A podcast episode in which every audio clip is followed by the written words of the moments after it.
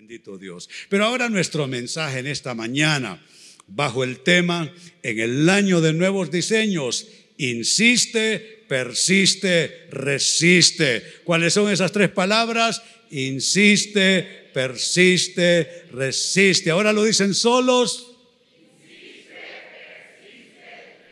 Lo dicen las mujeres. Varones. Lo decimos todos, insiste, persiste, resiste. Y quiero correr el telón a esa temática con la lectura de la carta a los Hebreos capítulo 3, verso 14, poderosa escritura.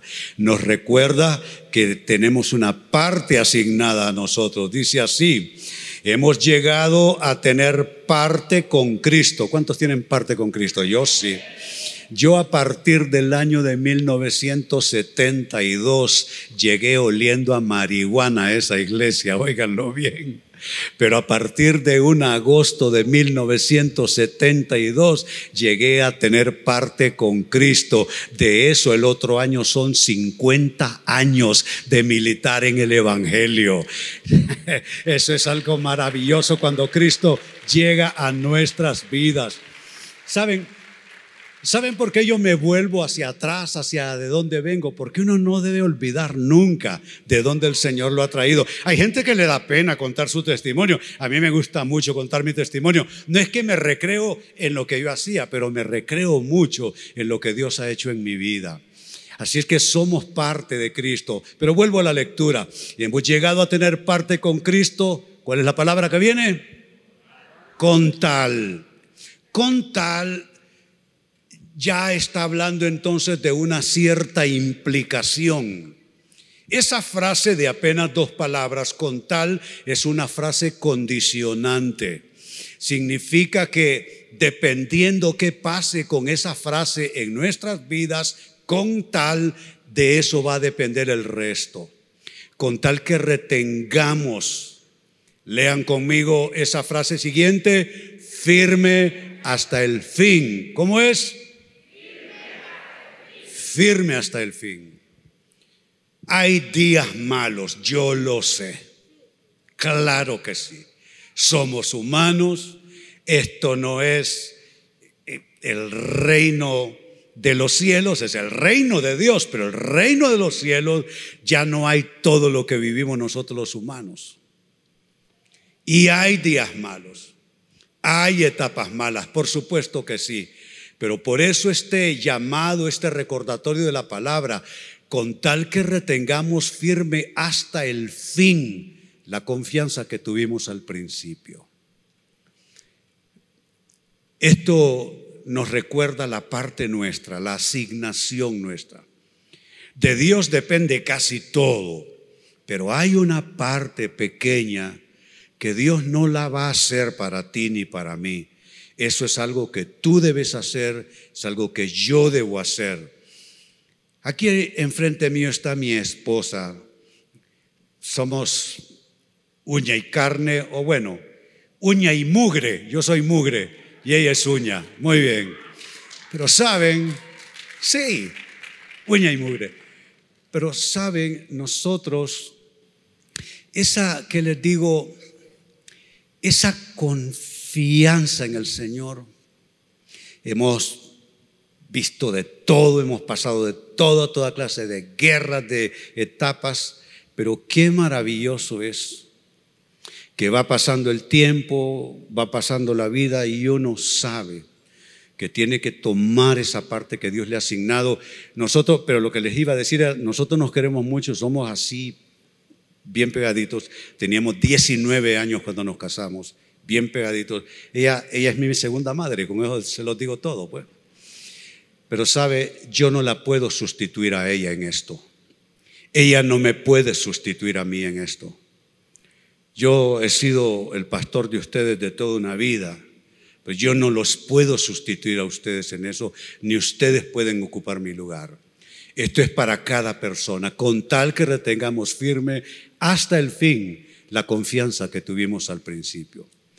Pues esta escritura nos abre ya el tema de una manera completa y entonces hablemos de esto. En el año de nuevos diseños, insiste, persiste, resiste. Dígalo conmigo. El año de nuevos diseños, insiste, persiste, resiste. ¿Qué tal si se lo dice alguien ahí al lado suyo? Insiste, persiste, resiste. Algunos de ustedes necesitan que se lo digan así. Insiste, persiste. Sí, porque no hacen caso. No hacen caso, se dejan deprimir y se ponen tristones y dicen, ya no quiero orar, mejor no voy a ir a la iglesia. Entonces, ¿cuál es la frase? Insiste, persiste, resiste. La primera, el primer vocablo, la primera palabra, insiste. Esto de caminar con Cristo tiene que ver con insistir. A veces hay que tocar la puerta una y mil veces. A veces hay que tomar el camino y hay que insistir en ese camino. ¿Con quién tiene que ver insistir? Con mantenerte firme, firme en lo que crees, firmes en lo que esperas que Dios haga en tu vida. Ustedes me ven aquí, o sea, prácticamente somos contemporáneos con el general Cabañas, eh, Dionisio de Herrera, José Cecilio del Valle, Francisco Morazán. Pero ustedes creen que yo he dejado de creer y de esperar. Yo espero para grandes cosas en el Señor y tengo grandes proyectos y tengo grandes cosas que espero de Él. Eso significa, amados hermanos, que no hay edad. No hay edad, tú no digas que eres muy joven, tampoco digas que eres muy viejo. Tú tienes que mantenerte firme en lo que crees, firme en lo que esperas que Dios haga en tu vida. ¿Cuántos me dicen amén? Y mire la escritura que acompaña a este vocablo, insiste. Lucas capítulo 7, verso 4 dice, cuando llegaron ante Jesús, porque por supuesto, ¿a dónde vas a insistir? ¿Tu jefe? No. El gerente del banco, no. El doctor, no. Es, es con Jesús donde uno insiste. ¿Sabe? A veces gastamos nuestras fuerzas tocando puertas que no son la puerta del Señor. Uno tiene que discernir cuál es la puerta de Dios. Hay gente que a mí me escribe y me dice, mire, ¿qué voy a hacer? Le digo, pero asegúrate de estar tocando la puerta del Señor primero. Porque mire lo que estamos leyendo. Cuando llegaron ante Jesús, es allí donde comienza nuestra insistencia. ¿Y qué pasa cuando llegaron ante Jesús? Le rogaron cómo. Le rogaron cómo. Con insistencia. Yo te pregunto, ¿esa palabra te define? ¿Eres tú una persona insistente o no lo eres? Rogaron con insistencia. Y mire su petición, este hombre merece que le concedas lo que te pide. Y les hizo el milagro, ¿eh? Pues sabes qué, yo digo en el nombre del Señor, ese hombre merece que el Señor le dé lo que quiere. Esa mujer merece que el Señor le dé lo que quiere. Tú mereces que el Señor te dé lo que quiera. Que nosotros somos más sensibles para unas cosas que para otras. Por ejemplo, somos sensibles para la culpa. Somos sensibles para no lo merezco. Somos sensibles para eh, no he hecho los méritos suficientes. Somos sensibles para soy indigno. Eh, somos bien sensibles para eso. Pero mire lo que están diciendo. Este hombre merece, Señor. Yo te voy a decir algo. No, no necesito estar en tus zapatos para asumir que has pasado por muchas cosas. Has pasado por muchas cosas. Te pasaron cosas que tú provocaste, sí, como a todos nos pasa, pero también pasaron cosas que tú no provocaste, cosas que llegaron solas. Yo te digo algo, tú mereces en la fe del Evangelio, mereces que el Señor te bendiga a cien, a mil, a diez mil, a un millón, a lo que sea. Mira lo que ellos están diciéndole.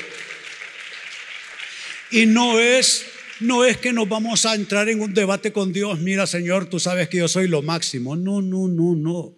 Te hablo en la fe. En la fe es un derecho legal que nosotros tenemos. Nosotros no estamos pidiendo nada que Dios no nos quiera dar. Nosotros no estamos buscando nada que Dios no nos quiera otorgar. Entonces, mire, hay que insistir como esas personas llegaron ante Jesús, le rogaron con insistencia, este hombre merece que le concedas lo que te pide.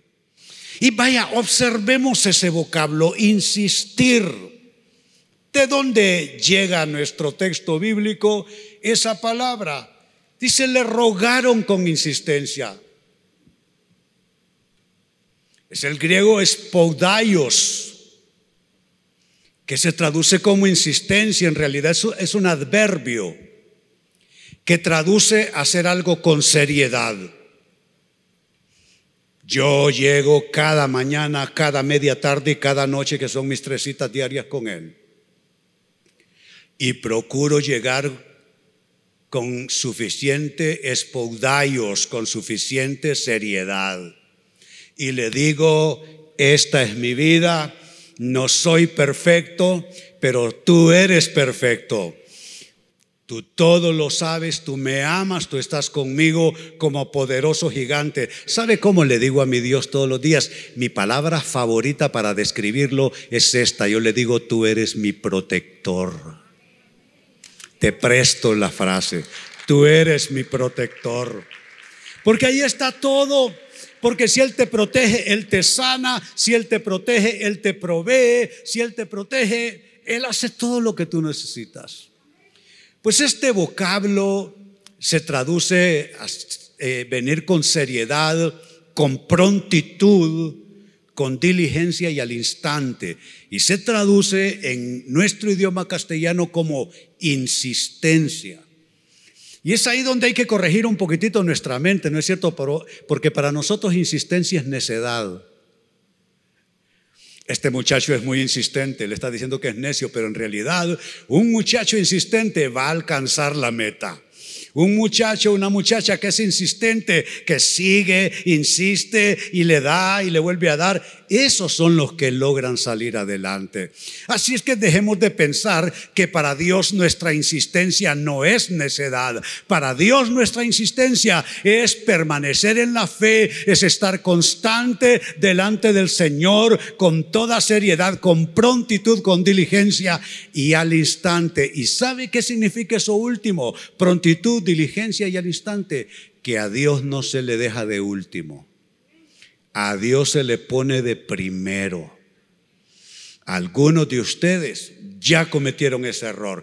Probaron aquí, probaron allá, probaron acullá y dejaron a Cristo de último. Ya cuando nadie les pudo resolver nada, dijeron, yo creo que necesito al Señor. Óigame, no.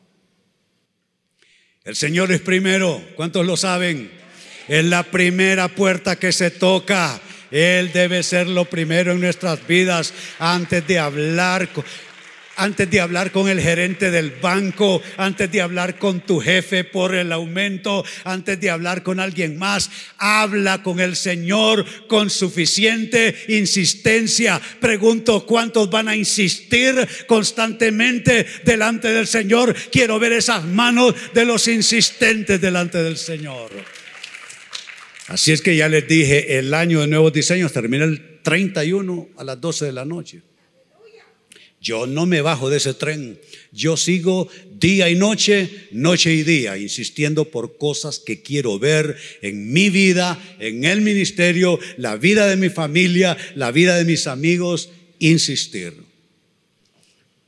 Le rogaron con insistencia, me gusta eso. Pero el segundo vocablo es persistir. Lo segundo es persistir. Debes persistir. Persiste. Es decir, mantente constante. No seas fluctuante. No seas fluctuante. ¿Sabe qué me pasó a mí muchos años de la vida cristiana? No me lograba detener, pero me molestaba bastante. Que yo venía de un cuadro de depresión producto de mis enfermedades entonces, bueno, mi esposa lo sabe, un tipo depresivo. Afortunadamente eso no me detuvo mucho, la verdad. pero sí me afectaba bastante. Y sabe, cuando uno se deja alcanzar e invadir por la depresión, uno comienza a fluctuar. Fluctuar es como péndulo. Hoy lo decides de un modo, mañana lo decides de otro. ¿Por qué? Porque estás fluctuando, porque te falta persistencia. Pero necesitas mantenerte constante. Necesitas adoptar una fe de largo plazo. La fe no es dominguera, no, no, no, no, no. La fe es de largo plazo. Hay cosas en nuestras vidas que van a suceder a corto plazo, pero otras no. Porque mientras que hay milagros instantáneos, también los hay milagros que son proceso. Quizá tú estás esperando un milagro que viene por proceso, que no es milagro instantáneo. Pero que venga por proceso no significa que sea menos milagro. Que venga por proceso lo que significa es que a veces para Dios concederte algo tiene que tratar contigo. El milagro instantáneo no requiere que Dios trate contigo, pero el milagro de proceso sí. Él necesita que tú aprendas varias cosas. ¿Por qué? Para que puedas aprovechar bien la bendición, para que no la malogres. Vamos a ver una pregunta para gente honesta. ¿Cuántos alguna vez malograron una bendición? Yo sí. Ay, los demás no. Dios mío. Mr. Perfect.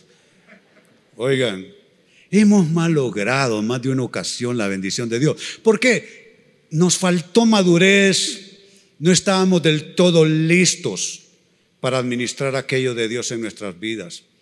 Por eso Dios nos hace el favor y hay cosas que requieren persistencia, mantenerse uno constante, no estar fluctuando. Las emociones te hablan, te comunican, te dice cosas. El diablo le encanta venirte a cantar aquí, mira el oído. Pero tú tienes que evitar la fluctuación y adoptar una fe de largo plazo. Eso tiene que ver con aprender a persistir. Y hablando de persistir, mira lo que la palabra de Dios nos dice, Santiago 1, versos 6 al 8, lo leo para ustedes. Pero que pida con fe, ¿cuál es la frase que viene? ¿Cuál es la frase? Sin dudar. ¿Será que sin dudar es tu segundo nombre? Así te llamas tú, el dudoso, la dudosa. Vives dudando. Pero aquí dice sin dudar. ¿Por qué? Porque quien duda es como las olas del mar, agitadas, llevadas de un lado a otro por el viento. Yo no quiero ser una hojita que el viento arranca del árbol y se la lleva por acá o por allá. Yo no quiero estar en eso. Quiero estar firme en el Señor. Quiero estar constante. Dice verso 7, quien es así, ojalá que esto no sea escrito para ti, quien es así, no piense que va a recibir cosa alguna del Señor. ¿Por qué? Verso 8 lo explica, porque es indeciso e inconstante en todo lo que hace. Indecisión no es buena. Inconstancia no es buena. Si tú lo decidiste así, ahora te aguantas y te agarras del Señor. Indecisión, inconstancia no ayudan en nuestras vidas. Son factores más bien que nos hunden, que nos pierden del propósito de Dios. Y observemos esos dos vocablos, indecisión e inconstancia. Lo primero dice que es indeciso. Esto es del griego dipsukos que este vocablo griego dipsukos está emparentado con otro que es dipsique. Y ustedes saben, dis es dos, lo que significa, y psique o psique es mente. Pues dipsukos es un vocablo que está emparentado con el anterior. Y literalmente en inglés, en inglés es double-minded, una persona de doble ánimo. Eso no está bien. Tú no puedes estar partido en tu mente. Esta es una especie de palabra compuesta. Dices dos. Sucos, que viene de psique o de psique, es mente. Hay personas que fracasan porque tienen dos mentes. Dicen una cosa hoy, dicen otra cosa mañana. Alguien viene y les da un consejito, entonces se quedan con eso. Vienen, oyen palabra del Señor, agarran la palabra del Señor, pero allá afuera les dicen otra cosa y se parte su mente. Tú tienes que evitar ser estar bajo el efecto dipsucos. Necesitas evitar ser una persona indecisa, de doble ánimo, porque una persona así es vacilante en opinión o en propósito, una persona de doble ánimo. No podemos ser así, ni le heredemos eso a nuestros hijos si los tenemos.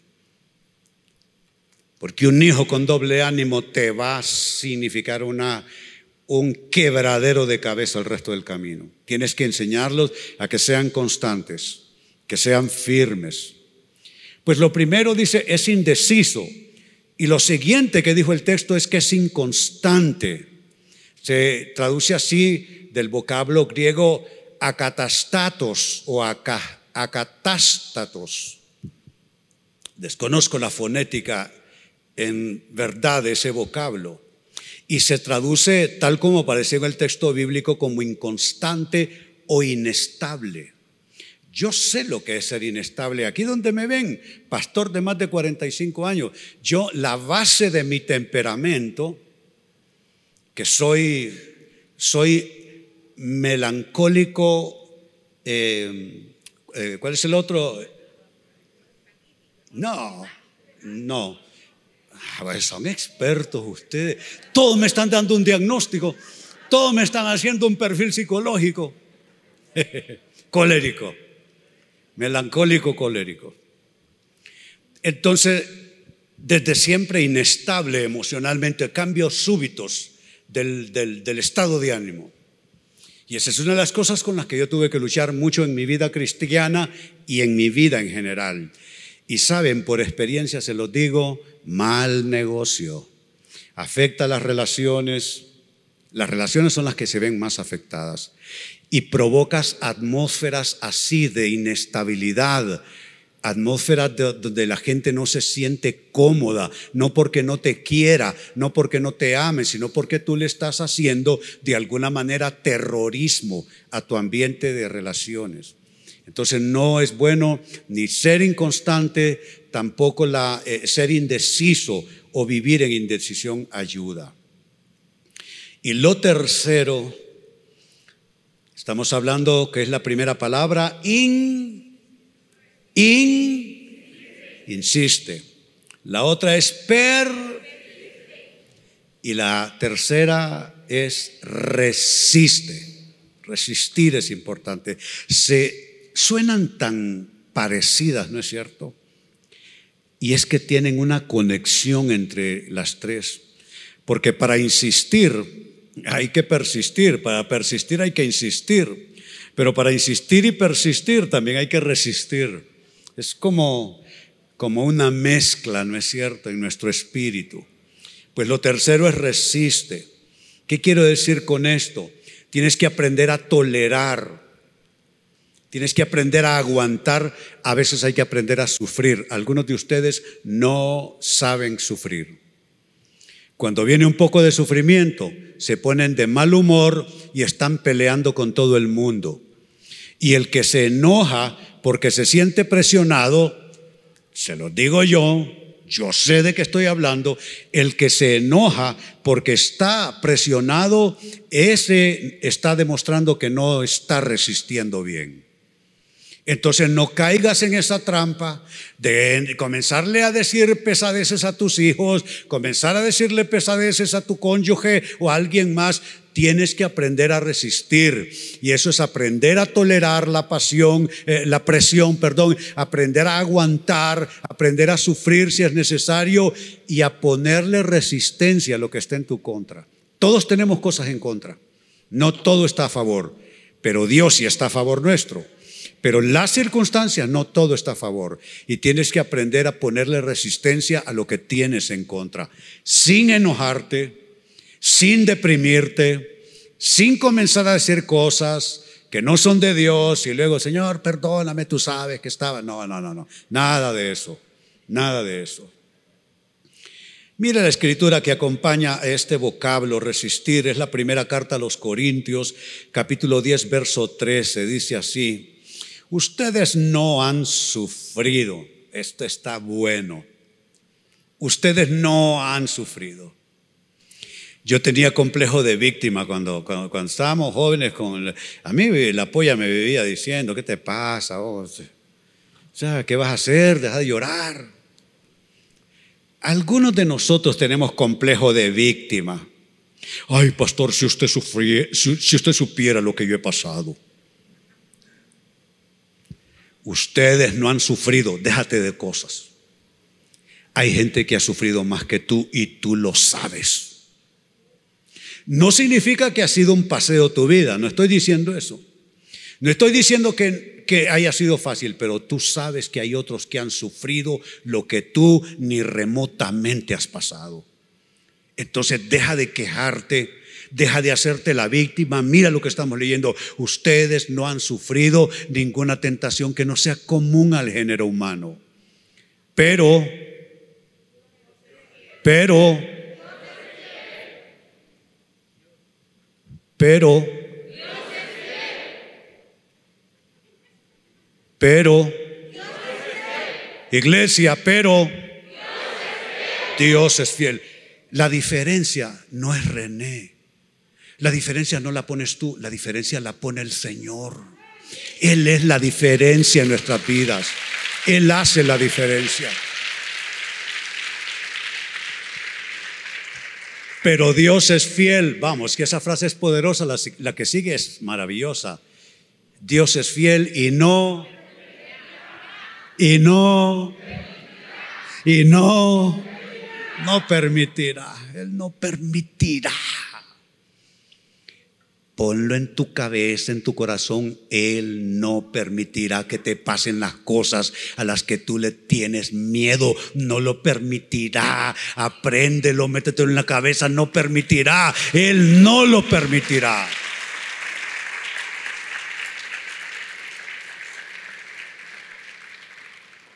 Mi esposa es un testimonio. Ella de niña pensaba que se iba a morir joven y como pensaba que se iba a morir joven, la diagnosticaron de cáncer de colon. Y nuestro hijo que por ahí anda, ¿cuántos años tiene Eduardo? No me acuerdo. ¿Cuántos? Sí. ¿Cuántos años tiene? ¿Cuánto? 43 años tiene el menor nuestro. Tenía 10 meses de edad. Y sabe cómo el, yo amo a mi pastor por eso. Mi pastor él literalmente con su discernimiento y oración salvó la vida de mi esposa. Esa noche en el hospital habíamos ayunado, habíamos orado, toda la iglesia orando, de, todo habíamos hecho, habíamos reprendido, de todo habíamos hecho. Y nada.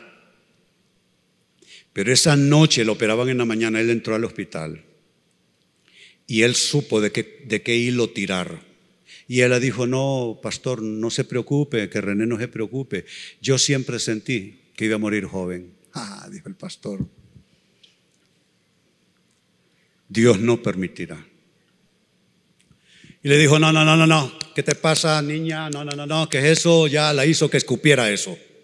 Que vomitara eso. Va. Ah, ah, uh. sí. La hizo que vomitara esa cosa. Ahí está. Dentro de poquito, vamos, porque somos contemporáneos, dentro de poco vamos a cumplir 70 años.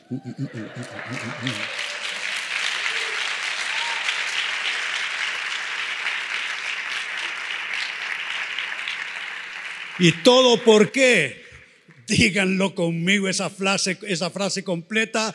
Pero Dios es fiel y no permitirá. De nuevo, pero Dios es fiel y no permitirá Aleluya. No permitirá que sean tentados más allá de lo que puedan aguantar. Más bien cuando llegue la tentación, Él les dará también una salida a fin de que puedan resistir. Te tengo una noticia. Tú puedes resistir. Esa es la noticia. Tú puedes resistir. ¿Cuántas veces dijiste, ya no aguanto?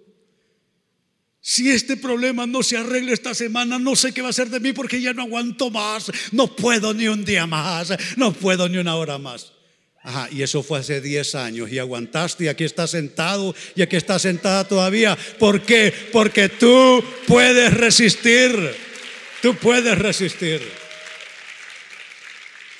Entonces, este ha sido nuestro tema esta mañana en el año de nuevos diseños. Díganlo conmigo, insiste, persiste, resiste. ¿Cuántos han recibido?